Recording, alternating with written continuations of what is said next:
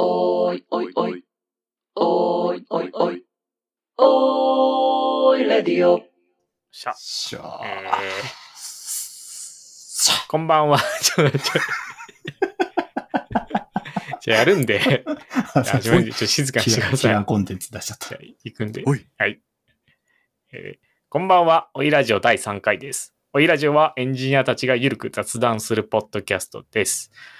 えー、32歳になりました。松 P です。よろしくお願いします。29歳になってます。吉田ゆうです。え2週間前から今日まで11日ランニングしており、習慣が戻りつつあります。青ごへんちです。よろしくお願いします。よろしくお願いします。じゃあ、まあ、ラジオ始めていきますか。誕生日だったんですか？と、ああ、そうなんです。8めでたい月5日誕生日でえ32歳になりました。えこの前なんかツイッターでケーキの写真あげてましたけど、あれ自分？え？え、自分の誕生日のケーキの写真あげてたんですかあれ？え、ダメ え、ダメなの？そっか、僕、奥さんかと思ってました。いや、僕ですけど。ダメでしたかね？松ピさんだったらもっと力いっぱいおめでとうって言ったなと思って。いや、ちょっと待って。あれ、普通におめでとうって言ってくれてませんでしたっけ？いや、も、もっと気持ち込めておめでとうって言ったな。あ、そうなんだ。うん。松ピさんだと知ってたな。松 P さんの奥さんだと思っておめでとう言ってたってこと？あ、そうそうそう、そうです。それはそれで怖いけど。いや、もう、名前隠してたから、あれは普通に本名出てたんで、あ消してただけで。あの、僕です。あおめでとうございます。あ、ありがとうございます。いやいいな。ちょっと気分良くなってきた今日。なんか、なんだろうな。なんとも言えない気持ちですね、今。いい気持ちなのか、気持ち悪い気持ちなのかわかんないですけど。気持ちいい、気持ちいいんじゃないですか。あ、そうかも。まあ、32歳になったんですけど、体の調子めっちゃ悪くてですね。なんか、関節という関節が今全部痛いですね。死んじゃうかも。なんか、そう。自己免疫疾患にかかってるんですけど、まあ僕はあの、潰瘍性大腸炎っていう、あの国の指定難病にかかっているわけですが、それも、要はその、自己免疫機能が過剰防衛してるんですよね。メンヘラになっちゃってて、僕の自己免疫機能。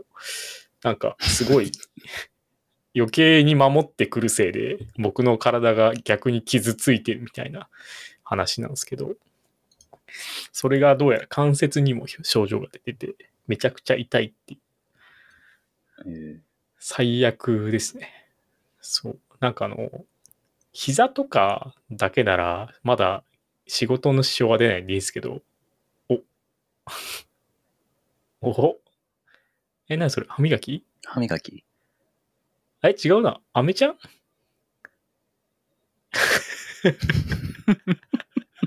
かわいいね。引きずられてる。連れてかれてる。はい。かわいいっすね。やべえ。いいな和むな。めちゃめちゃな和む。だ。和んだ。いいっすね。じゃあ、いいかも、今日は。これで終わりで。まあ、ちょっと吉田さんの娘さんが登場してたんで、和すいませんで。ミュートにしてたんですけど、が画面が隠せなかった。終わりでいいか。じゃあ、僕の体痛い話なんて、どうでもいいや。関節が痛い話聞いてたのに。関節が痛い話なんていいんだよ、もう。そんなん話したところで、なんだよっていう。自己免疫機能がメンヘラになって関節が痛い。そうなんですよね。だから関節のところにもやっぱ、あのー自己免疫機能っていうのが過剰に？そう、過剰にこう、まあ、いろいろ、ないろんなウイルスとかを防衛しようとして、関節を痛めてしまうみたいな。うんあの、リウマチとかもそうなんですよね。だから。うんまあ、リウマチはリウマチで、そのリウマチの、なんか、えー遺伝子みたいなのがあるっぽいんですけど、それは陰性だったんで、リウマチではないっぽいんですけど、それはそれとしてやっぱ、なんか関節が死ぬほど痛いんで、なんか指の関節とかがめちゃくちゃ痛いんで、シンプル業務できないみたいな。やばいじゃないですか。ああ。嫌ですよ。だから早く点滴打ちたいですもん。一刻も早く点滴打ちたい。もう僕は点滴がないと生きていけない体になってる。大変だな、でも。点滴を打つとしばらく良くなる感じなんですか？そうですね。あの、自己免疫機能を抑える作用のある点滴を打つんで、そう。まあ、なるほどな。最悪ですね。みんなも気をつけよう 本当に、いつどうなるかわからんから気をつけような。食生活とか、ほんまになんか、ちゃんと寝て、ちゃんと食って、ちゃんと運動して、いい生活しようん。いや、今日いい回ですね。ありがとうございました。う。いいかいっすよ。もう終わり？いいいけど別に。いい話したから、なんかまとまった感じもしたから終わったのかなと。まとまって、じゃあ、じゃあ吉田さんのキラーコンテンツいきますか。キラーコンテンツは、あれですよ。マツピーさんが最初の挨拶するときに、騒いで中断させるっていうのがキラーコンテンツなんだよね。本当の文字通りのキラーコンテンツなんだ。嫌かも。じゃあいいですか？僕今日話したかったことをああ、話しても。なんかめちゃくちゃ真面目な話するって言ってませんでしたっけ？あ、そう、設計の本最近読んで、その話出したんですよ。た出た。ああ、はいはい。いいっすけど、いやいや、だって僕いいっすけどね。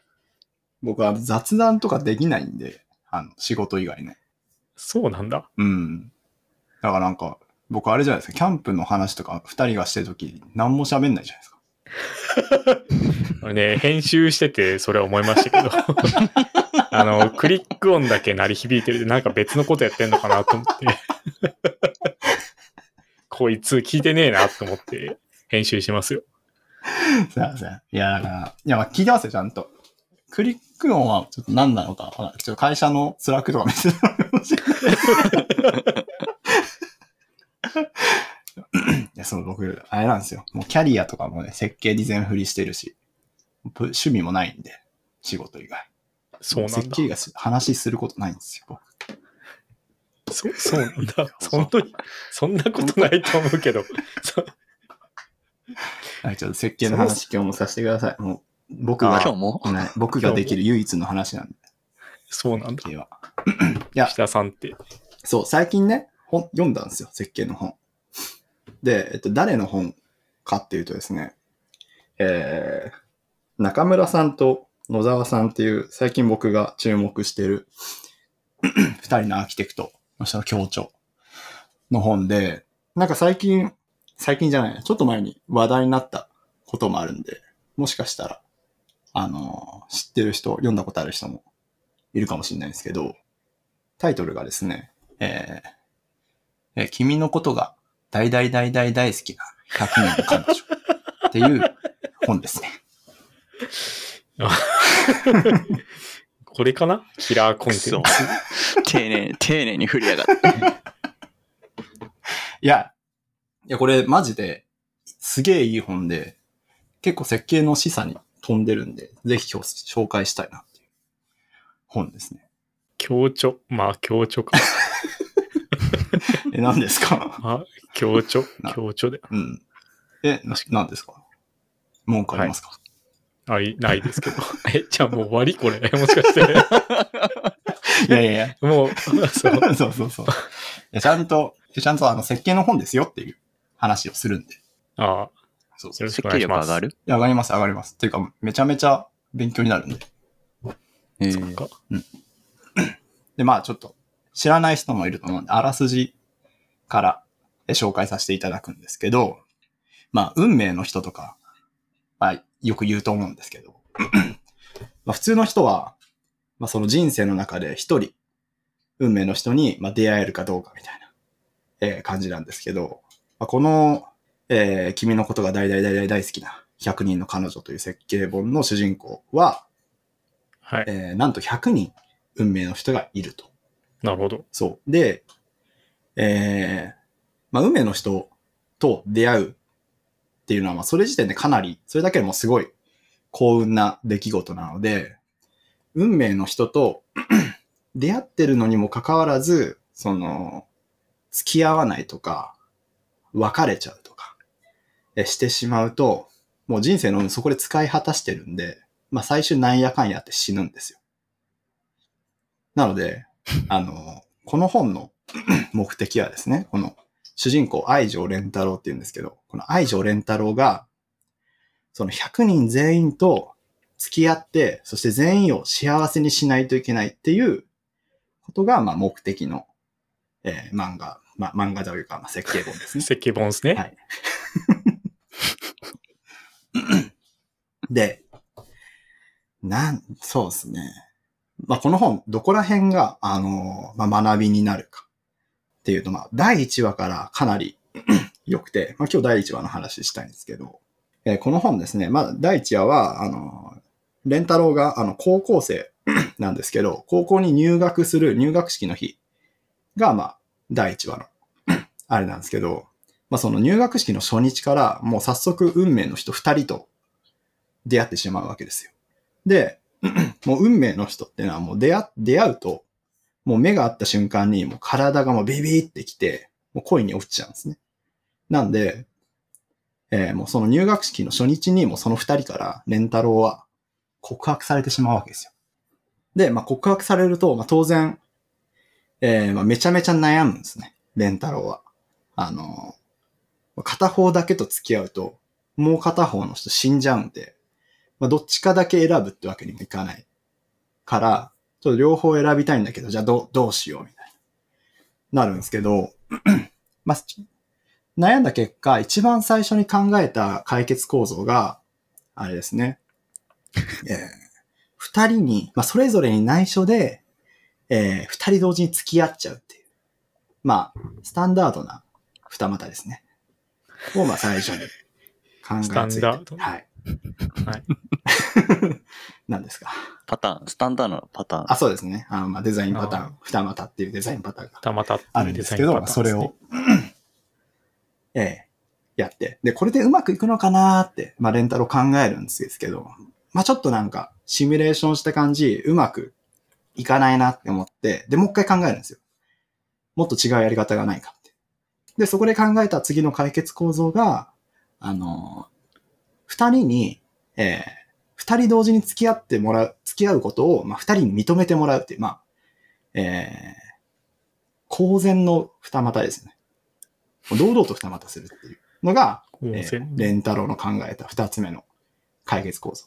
で、まあ、なんやかんやって、それを二人に実際に認めてもらって、二人同時に付き合う。って言って、なんですかね、この先、まあ、レンタロウはその、100人同時に幸せ、付き合って、全員幸せにしなきゃいけないっていうめちゃめちゃ難しい問題に対する、えー、まあ、最初の解決構造。まあ、同時に付き合っちゃうっていう モデルを手に入れて、で、えー、なんでしょう、まあ、その100人を全員幸せにするっていう第一歩を踏み出して、まあ、その1話が終わるっていう、まあ、結構ワクワクする、いい1話なんですけど、まあ、これなんかまあ皆さん気づいてると思うんですけど、まあこの話明らかにデザインとトゥワイスの原則の話してるんですよね。あちなみになんかあのデザインとトゥワイスの原則ちょっと知らない人向けに、えー説明するんですけど、まあこれは、まあ、フィロソフィー・オブ・ソフトウェア・デザインっていう本があって、そこで紹介されてる、あの、設計原則というか、まあ、テクニックみたいなやつなんですけど、まあどういう、えーやつかっていうと、まあ、そのやっぱ設計って難しいですよ。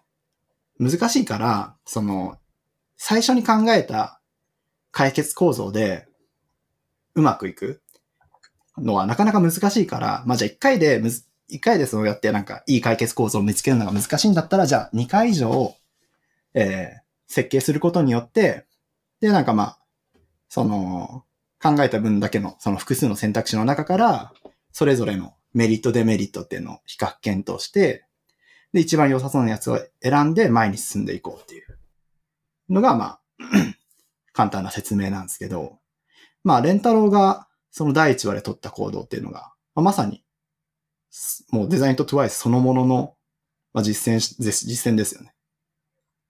最初は、えースタンダードな二股っていうのをやろうとして、でもまあ頭の中でシミュレーションして、ちょっとうまくいかなそうだなって言って、まあ次の解決構造を考えて、それで前に進むっていう。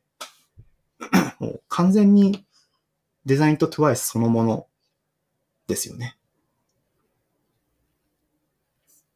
え、今問いかけられてる？いや、共感してもらえるかなと思ったんですけど。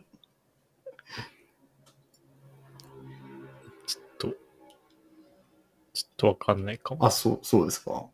だって僕、僕はなんか結構まあ、それだなと思って結構、なんでしょう。レンタローアーキテクトとして結構、しっかり、なんか実践してるんだなと思って感心したんですけど。で、なんか、もし、もしかしたら、なんかこの、フィロソフィー・オブ・ソフトウェア・デザインの著者が、この百科の読んで、それでなんか着想を得て、あのデザインとトゥワイスの書を書いたんじゃないかなってちょっと思って調べたんですけど、さすがに、出 どうやって何を調べんの？出出版年月を調べました。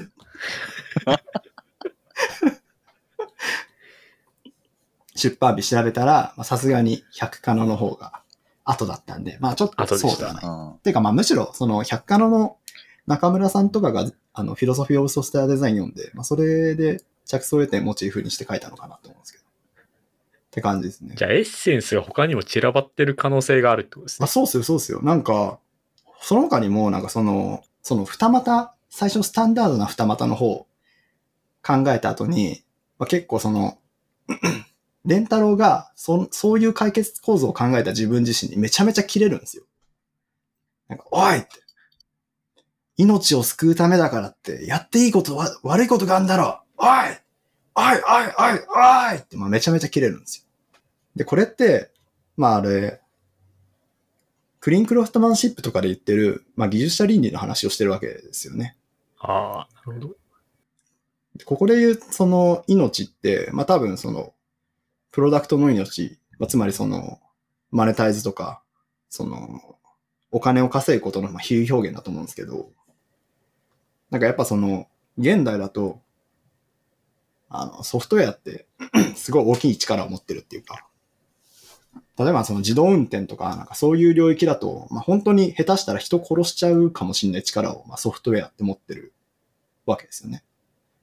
あとはまあ、そういう自動運転とかじゃなくても、まあ、ツイッターとかでも、なんかバグ、バグ出してその、なんかプライベートな DM をうっかりなんかパブリックに公開するようなバグとか出しちゃったら、まあ、結構なんか社会的な地位を脅かされる人とか出てくるかもしれない。と思うんですけど、まあそういう、えーこういう、なん、なんつうのかね、エンジニアであれば、なんか自分が、その、作った、こまあ書いたコードが、なんか最終、なんか最悪の場合どういう脅威をもたらすのかみたいなことを、えーまあエンジニアであればちゃんとそういうことを想像できなきゃいけないよ、みたいなことが、まあクリーンクラフトマンシップっていう本で書かれてあるんですけど、まあ、レンタロウのさ、その行動はままさにそういう話だなと思って、であとなんかさっきのそのデザインとトゥワイスの話とかも、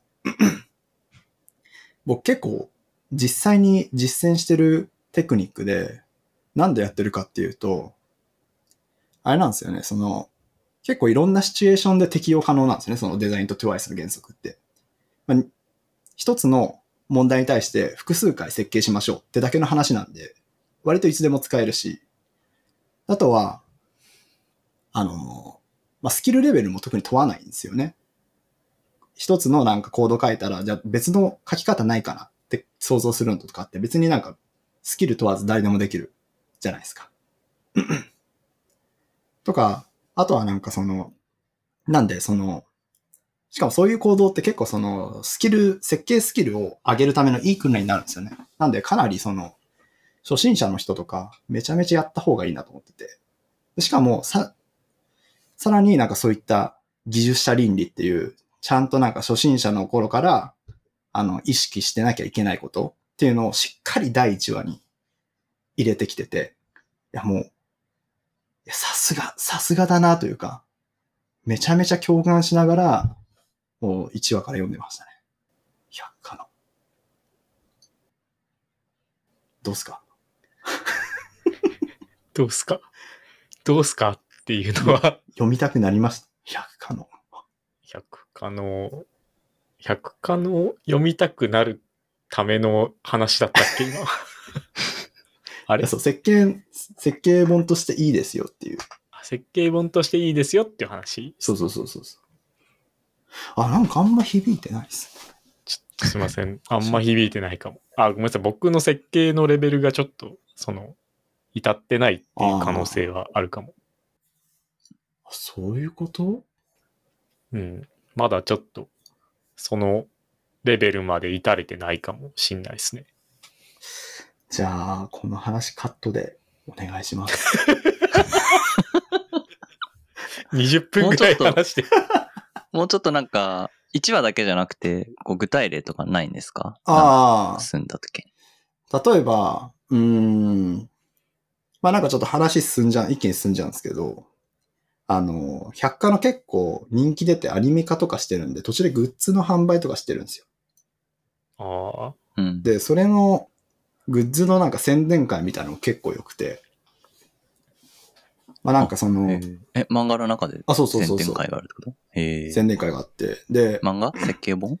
あ、違う違う、設計本、設計本ね。設計本の中に宣伝会、グッズの宣伝会があって、で、なんか、グッズが、あの、缶バッジみたいなやつを、なんですよ。で、その缶バッジの魅力を伝えるために、え、いろんな使い方できるよみたいな。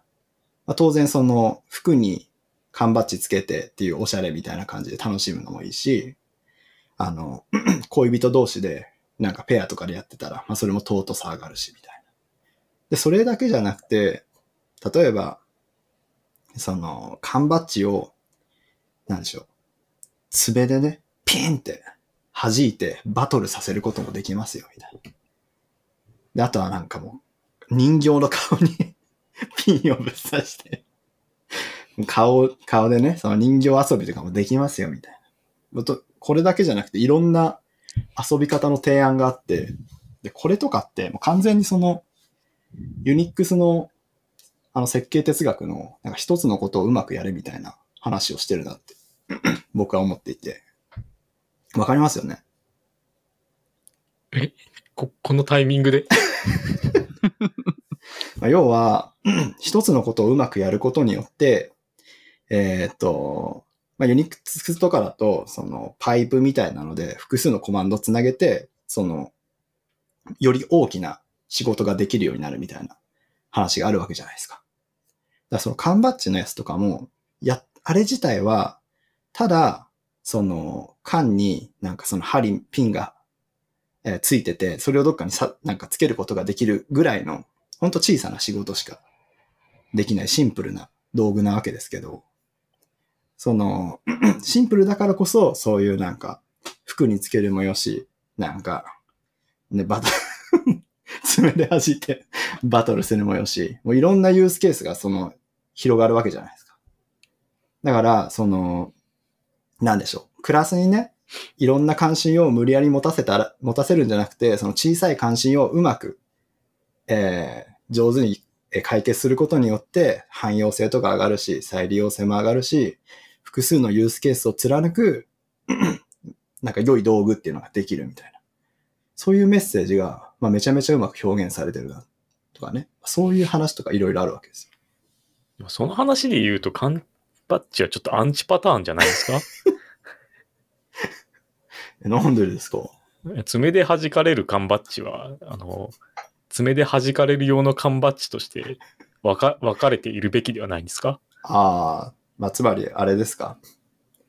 普通の包丁よりも、パイナップル切る専用のあれが素晴らしいって話をしてるわけですか。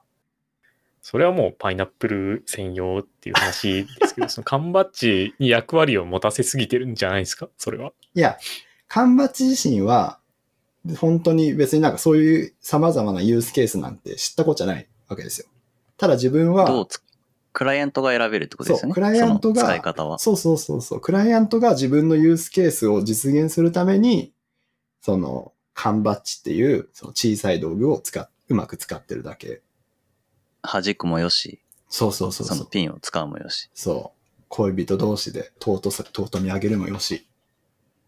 どう すか？どうすか？どうすか？そっか。おかしいな。やっぱ俺雑談できないかもしんないです。雑談できないかも。そうかも。自己評価合ってるかも。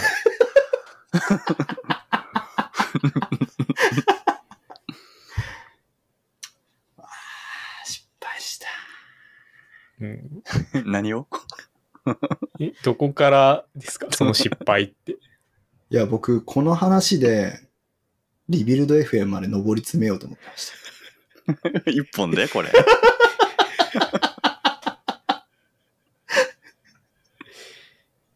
ちょっと本当やめてほしい。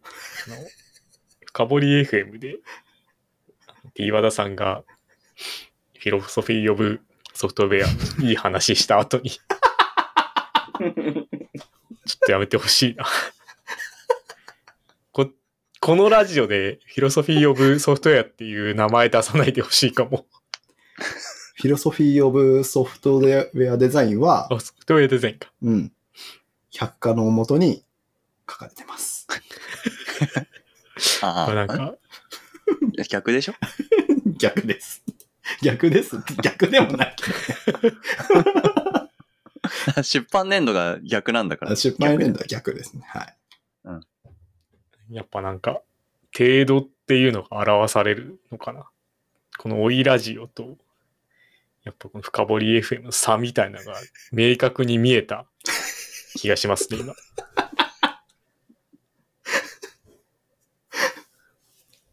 すごい。いそうかな。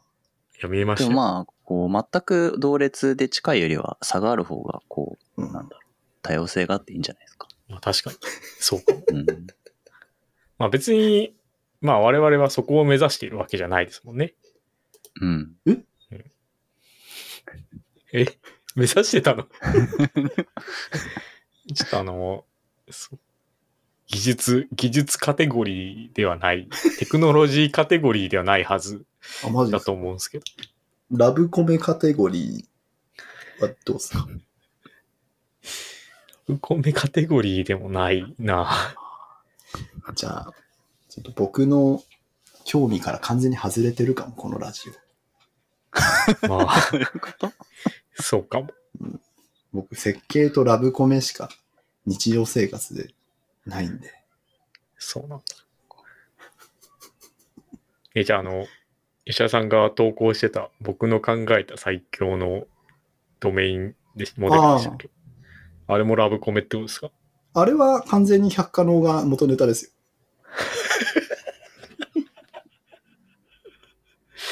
俺、スターつけないとな。ちゃんと。みんなでスターつけて、発表百させないと。の、やっぱさっきの缶バッジの回読んで、あ、俺ドメインモデル分かったかもって思って、いいな。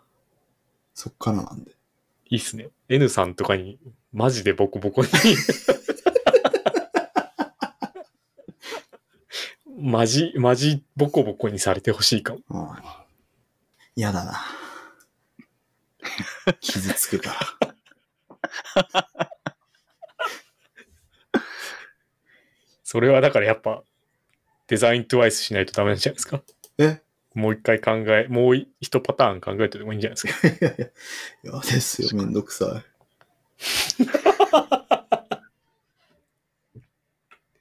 全然ダメじゃん。一回で済ませたい。全然ダメじゃねえか。一回で済ませたいよ。じゃあちょっと次、リベンジさせてください。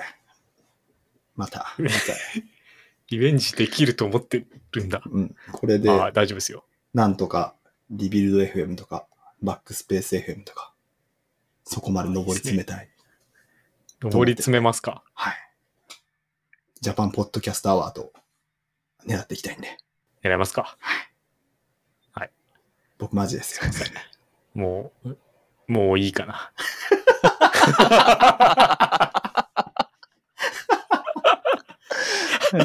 めっちゃ面白い。もう、さあ、もういいか。滑ったな、今日、今回は。今回は？あ今回は？のちょっと今、前回、前々回、は破竹の勢いでいけたかなと思ったんですけどね。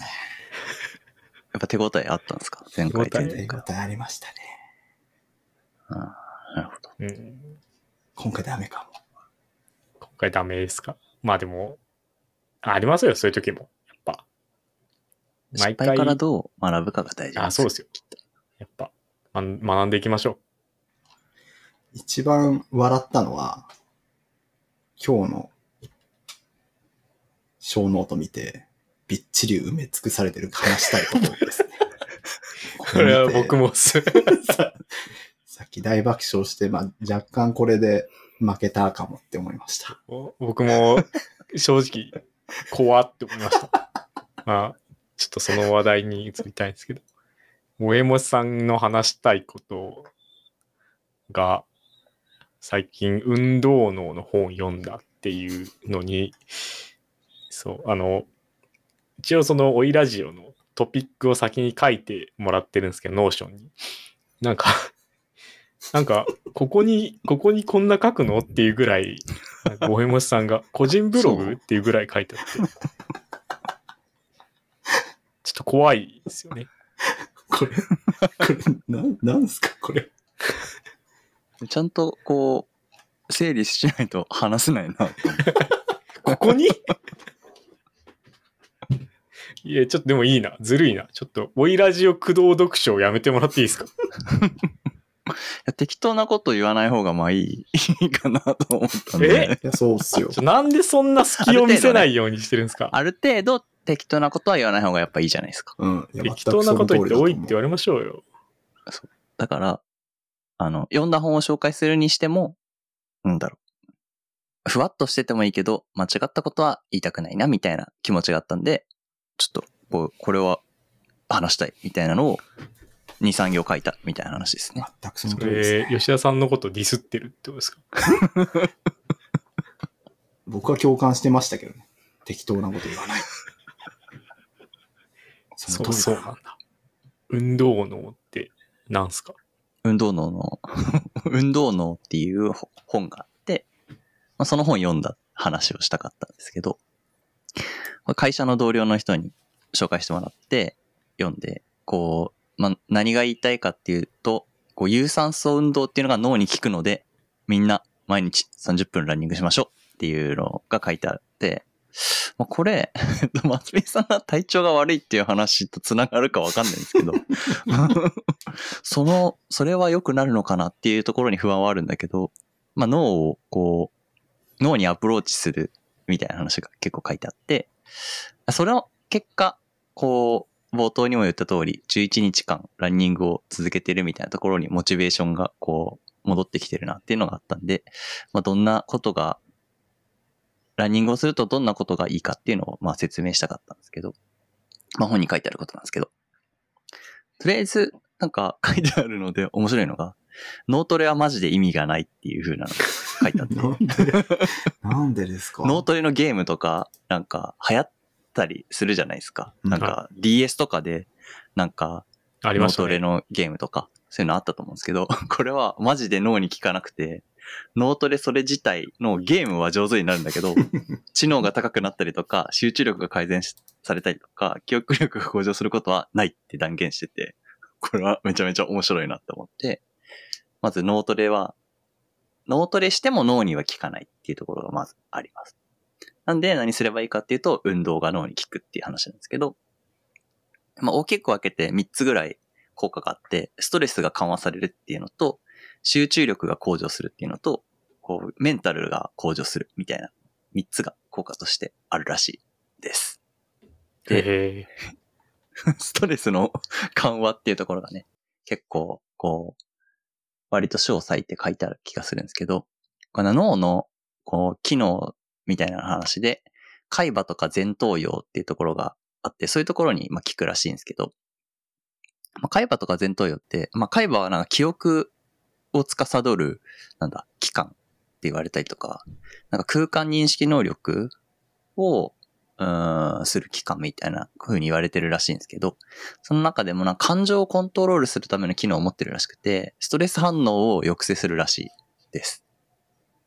で、そいつと対にあるのが扁桃体ってやつらしくて、こいつは、えっと、ストレスを、うん感じた時に、こう、活動するみたいなやつで、まあ、危険が迫ったりするとコルチゾールっていう物質をなんか分泌するらしいんですけど、この扁桃体っていうのと、まあ、海馬っていうのがバランスをとって、こう、ストレスの反応を抑制してるらしい。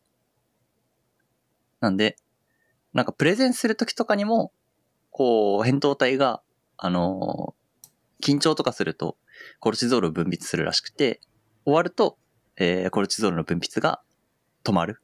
少なく減少するみたいな反応が起きてるらしいんですけど、な、これ、過度に、えー緊張とかストレスを感じすぎ、感じすぎて、コルチゾールが分泌され続けると、海馬は死ぬらしいんですよ。海馬し、死ぬ？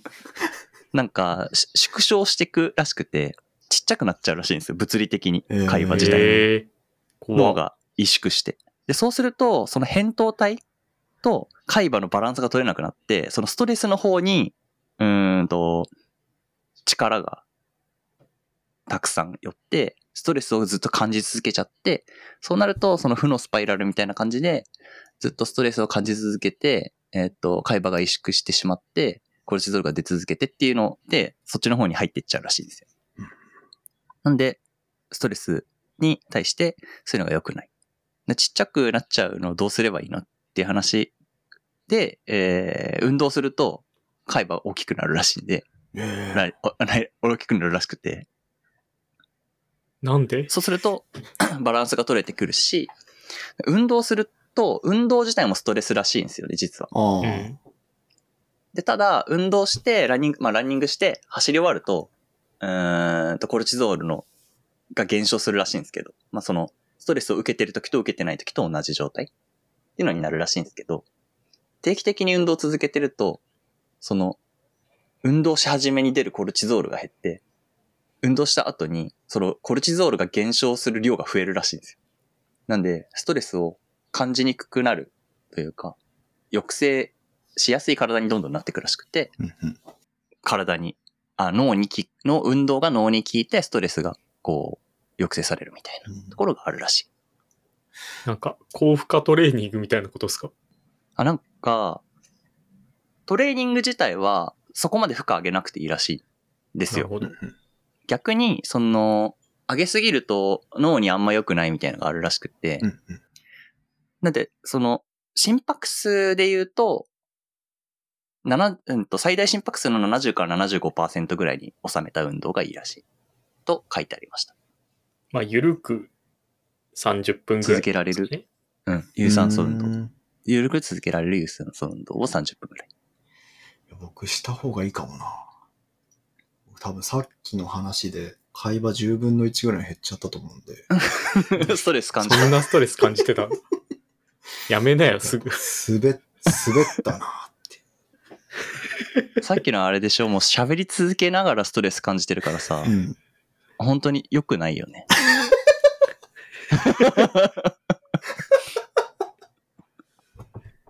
体に良くなさそう。ちょっと良くないっすね。いや、あれはね。じゃあちょっと、運動して、再来週までちょっと元の会話の大きさに戻して、もう一回行きたいと思います。はい戻した方がいいかも。しれない。コルチゾールって、コルチゾールが海海馬を抑制するんですか？そうじゃないですか。かコルチゾールがストレス、ストレス。コルチゾールがよ良くない。ストレス要因になる物質？そう。なんか僕、多分そのストレスかかると、今、今ストレスかかると、一瞬で関節が痛むんですよね。そう、なんか、その、リウマチの検査行った時に、あのーお医者様が言ってたんですけど、あれ？小山さん止まってる？ストレスかかってるんじゃないですか。ストレスかかってる？うん。やば。アクシデントじゃん。目、目を閉じたまま、動かなくなっちゃう。森本さんえ、マジで帰ってこない。今日はもう、なかったことにしますか。今日も。幻の第3回にして、そう PHP6 にしますか。いいですね。もう終わり、終わりにするか。あれ、本当に帰ってこない。えーじゃあちょっと僕もトイレ行ってくるね。ちょっとちょっと一人、一人かよ。じゃあ100カノの話をもう一回するしかないのか戻ってきた？な。お、やった。なんか、ヒルさんと松 P さんの声は、あ一瞬止まったのは止まったんですけど、松 P さんとアヒルさんの声聞こえてて、うん。PHP6 にしますかっていうのとか聞いてたんだけど、い や、でもよかったっす。今、こっちの声がおへもさん帰ってこなかったら、また会話がさらに10分の1ぐらいに小さくなるところだったんで。アヒルさんの？会話あ、僕のです。あストレスで？はい。もうもう一回、100カノの話して、一人で繋がないといけないのかと思って。別に繋いでもいいよ。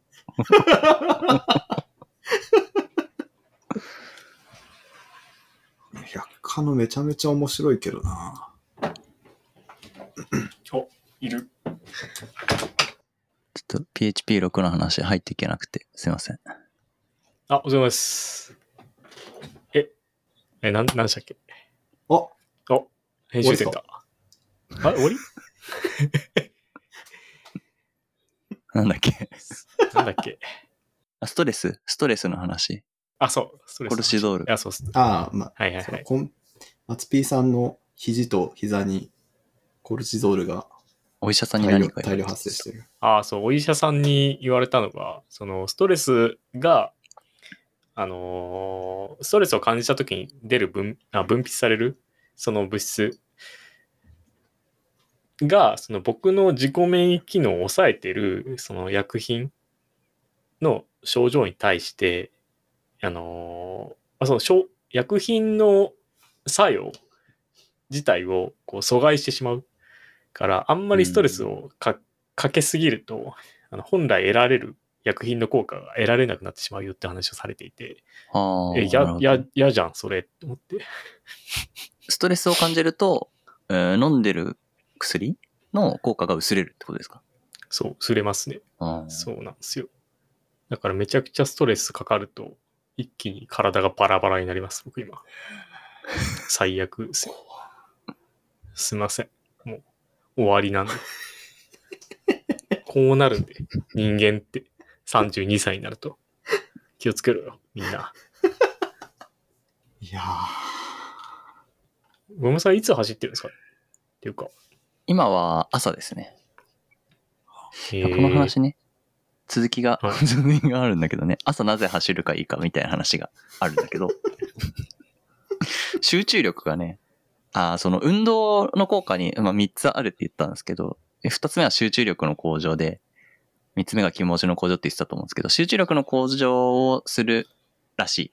これはうんドーパミンとかノルアドレナリンっていう分泌が出ると、えー集中力が高高まって、まあ、自制心とかも高まるらしい。ー。えで、この集中力が、あー運動してから数時間は持続的に続くらしいんですよ。ー。で、数時間経つと徐々に効果が薄れていくらしいんですけど、なので夜、こう、走って、その何時間か集中力を高めた状態を保つよりは、朝、集中力を高めて、えー、その日中帯に集中力が持続する時間を作る方がいいみたいな話が書いてあった。ので、えー。じゃあ朝走るかっつって、今朝走ってて、うんだいたい、今暑いじゃないですか。うん。7時になる前に走らないと結構、こう、体的にも危なそうなので、そうっすよね。6時台に走って、7時前には走り終わるようにしてます。おおすごいな。まあ、30分なんで、いいタイミング、いいタイミングで30分6時台に走ればいいだけなんですけど、え、それって走り終わったちなみにシャワーとか浴びるんですか？浴びます。そうっすよね。シャワー浴びてそ、えっ、と、その、運動後のストレッチして、そんなでご飯食べる丁寧な暮らし。ちょっ。とやめてください、そんな丁寧な暮らしの話すんの。え、集中力実際どう、どうですか？なんか。ああ、なんかこの2週間は、あの、いつもより体調もいいし、集中できる気がしてる。うわいいな効果実感してるわ。ずるいなぁ。効果実感したいな、僕も。え、そ、そういう軽い運動もきついんですか？松 P さんは。うーん、きついっていうか、そもそも体が許さない感じはありますよ、今の現状だと。膝が痛い。そうあ膝が痛いっていうのと、あと僕、今飲んでる薬が、そのいやその自己免疫機能を抑える薬だなんで、あの直射日光もかなり危険なんですよ。あ、そうなんだ。そうなんですよ。あの皮膚がんになりやすい状態になっちゃってて、あもうなんだこれって感じですよね。どうにかした方がいいっすよ、これは。どうにかした方がいいかも。だからランニングするときあの、たすごい重装備していかないとダメですね。なんか、全身タイツみたいなやつ。めっちゃいいじゃないですか、それ。全身タイツみたいなやつで走んないと。めっちゃテンション上がりそう。朝からね。結構僕も走るときは、あの、下と上、そのアンダーアーマーのコンプレッションタイツみたいのあ着てるんで、それだけになると、全身タイツみたいな感じめっちゃいい。になるみんなでやりたいっすね、全身タイツで。みんなでやりますか？全身タイツであ。あ、いいかも。うん。全身タイツランニングやりますか？もじもじくんやりたいです、僕。うちの犬も連れてくんでじゃあ。犬に吠えられそう、なんか。うちの犬連れてくと、あの、10分で終わる散歩1時間になるんで。ランニングのラの字もできなくなるんで気をつけてください。連れてこないでください。これ最後の兵士って何ですか？ああ、そう。まあ、その筋トレじゃダメなの？みたいな話がああると思うんですけど、なんかい、現、執筆時点の研究結果によると、まあ、ストレスの緩和とかには筋トレよりも有酸素運動が良いみたいな話ではあるんですけど、うん。ななんかその、どっかの国のその兵役に入る前に、その筋力テストとか知能テストとかを受けるらしいんですけど、それがずーっとやってるから、何万人とかのデータがあるらしいんですけど、その筋力テストと、その有酸素運動とかのその能力テストみたいなのを、うん、と見たときに、やっぱり筋力テストの結果だけが良かった人は、その知能検査で良い結果を出さなかったみたいなデータがあるらしくて、脳筋じゃん。あどれ、どれだけどうなのって話はあるんですけど、あまあ、運動の方が、その、知能とか考える力みたいなところには寄与する割合が多そうだぞみたいな研究結果があるらしい。うーん。でこれは子供も同じらしいです。運動するだけで勉強の内容は特に変えてないのに成績が上がるみたいな研究結果が出てるらしいです。そっか。だから会話が大きい方が記憶力とか良くなるし、良くなるのか？わかんないけど、まあなんかそこら辺にいい影響あるし、集中力とかも上がるから、学力向上しやすいみたいな感じなんですそう。そんな感じのことが書いてある。かね。うーん。じゃあやっぱ、会話でかくしてこうぜっていう話ってことですね。うん、そう。つまりは。最後の方の章に、直ちに本を閉じよって書いてあって、あの、すぐさま運動せいみたいなことが書いてあるから、はいっつって、その30分ランニングをなるべく続けてるっていう感じ。すげえ。エアロバイクはいいんですね、じゃエアロバイクいい？あ。エアロバイクいいな。エアロバイクやろうかな。室内でできるし。ああ。会社の人はエアロバイクやってるって言ってた。有酸素運動に。あ、いいっすね。エアロバイクやろうかな。家でで、家の中でできるしね。うん買えばだけど。買えば。会話会話。会話のためには買わなきゃ。えー、でもなんか、やりたいんですけどね、運動って。スイミングでもいいって書いてあったな。スイミング、やっぱあの、ハードルが高ければ高いほど、あちょっとうちの犬が吠えてるんですけど、今。やっぱその、つ運動を続けるためのハードルって、すできるだけ下げたいじゃないですか。うん。それはそでもあんまりにも下げすぎると逆にやらなくなるっていう 現象もあって、家にエアロバイク置いてあってもやらんみたいなのもある？っちゃあるんですよね。えー、なんう。あるで気がする。むずいな。いつでもできるからこそやらなくなるみたいな、あり、ある気がする。ああ、そうです、そうです。ああ。なるほどね。そういうことですかね。そういうことかも。まあなんか運動、運動はしたいっす。運動するか。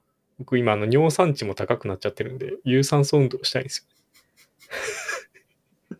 今日、落ち込むな、なんか。これがリアルなんで。これがリアルなエンジニアなんで。そういうことなんですよ。なんかね、やっぱツイッあツイッターじゃない、ごめんなさい、X ね。X で、X あの、いや、X ですよ。元ツイッターの X ですよ。X。え、知 X す知らない？まあ、いいけど。話は続けるけど。すいません。すいません。なんかあの、やっぱ若手の方とかがやっぱキャリアに悩むじゃないですか。まあ、キャリアよりも健康だからって。もう本当いや、それこそ、あれですよ。ストレスフルすぎて、海馬がミジンコみたいになっちゃって、うん。うつ病とかになっちゃったら終わりですからね。この業界。あ、それはね、ほんとそうよ。そう。だからまずは、海馬クソでかくして、やっぱでも海馬あまりにもでかくなると、ちょっと追いバトルができなくなりそうな気がするんで、あ確かに、自制心が効きすぎるかもしれん。うんあ。。あそれは良くないかもな。心に余裕ありすぎると、追いバトルって発生しないから。あ。適度に会話は小さい方がいいんですね。バランスかね。バランスですかね。うん。バランスおじさんってことですよ老いと会話のバランス？老いと海馬の、追いかの？気持ちいいっすね、今日ね。何が気持ちよかった今？ダメだな。今ちょっと、僕も今かなり海馬小さくなってるかも。正直今かなり海馬小さくなってるかも。今後全部会話の選手よ。なんかあったら。そうっすね。そうしよう僕も。全部海馬の選手をう。ん。いや、学びあるな。おい、おいラジオって。そう。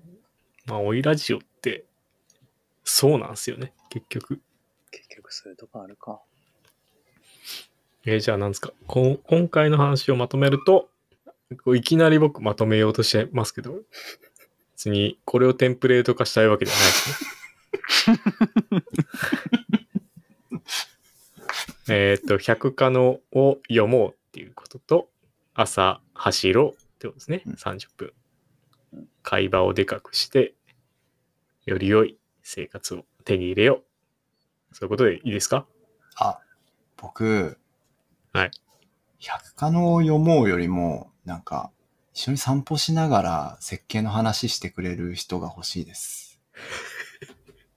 いきなりの募集。募集してますので、中白根まで来てくれる方、ぜひ、よろしくお願いします。はい。わかりました。募集中みたいなんで。はい。じゃあ、終わりですかね、今日。いい時間なんで。終わりっすね。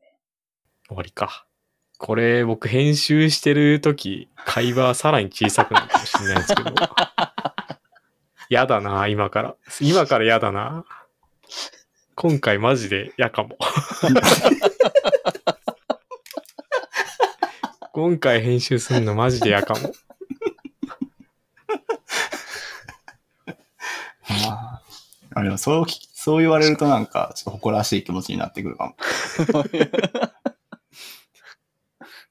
まあいいか。こんなもんでしょ。おいラジオって。次回はもっとね、やっていきましょう。はい。じゃあ、あの、終わりのあれするんでお。えー、はい。お聞きいただきありがとうございました。第3回のおいラジはここで終了となります。ありがとうございました。ありがとうございました。ありがとうございました。